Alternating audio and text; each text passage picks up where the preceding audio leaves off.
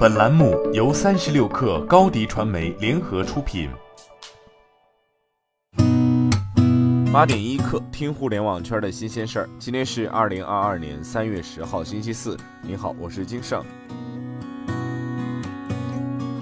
三十六氪获悉，港交所文件显示，三月八号，乐华娱乐向港交所正式提交上市申请，中信建投国际融资有限公司和招商证券国际为其联席保荐人。根据福若斯特沙利文以二零二零年艺人管理收入计算，公司是中国最大的艺人管理公司及中国认知度最高的娱乐品牌之一，主要包括艺人管理、音乐 IP 制作及运营及泛娱乐业务三大互补业务板块。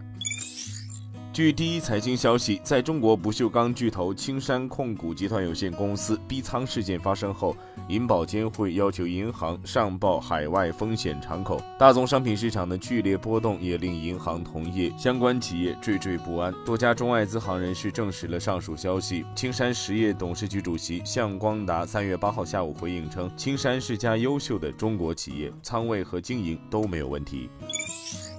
据中新网报道，中国人民银行八号宣布，今年依法向中央财政上缴结存利润总额超过一万亿元人民币。中国财政部有关负责人表示，这些资金安排用于大幅增加对地方转移支付，帮助地方财政，特别是县区财政缓解减收压力。上述转移支付资金将纳入直达机制管理，快速精准直达市县基层，直接惠企利民。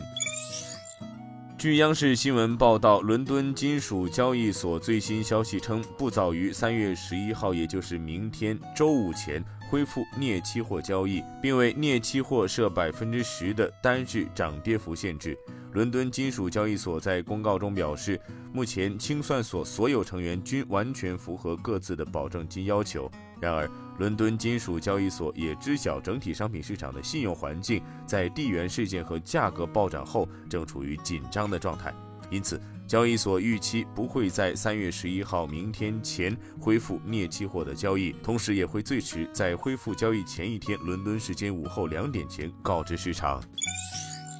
据新浪科技报道，Netflix CFO 表示，该公司目前没有提供包含广告的流媒体服务的计划，但未来并不代表没有这种可能性。华尔街分析师建议 Netflix 通过广告来开发成本更低的业务，以提高收入。最近几个季度，该公司新增用户的速度有所放缓。今年以来，Netflix 的股价下跌了近百分之四十三。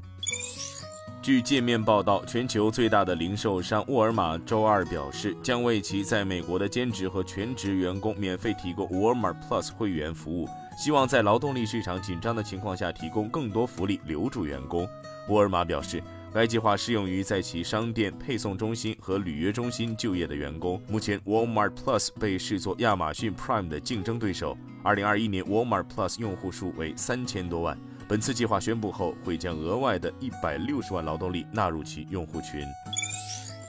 特斯拉 CEO 埃隆·马斯克要求法官终止2018年其与美国证券交易委员会达成的一项协议。马斯克称。该协议被美国证券交易委员会用于践踏第一修正案赋予他的权利，并事先限制他的言论。与此同时，马斯克还要求法官阻止美国证券交易委员会发出的传票。该传票要求马斯克提供与审查他的 Twitter 帖子以及出售股票和期权有关的文件。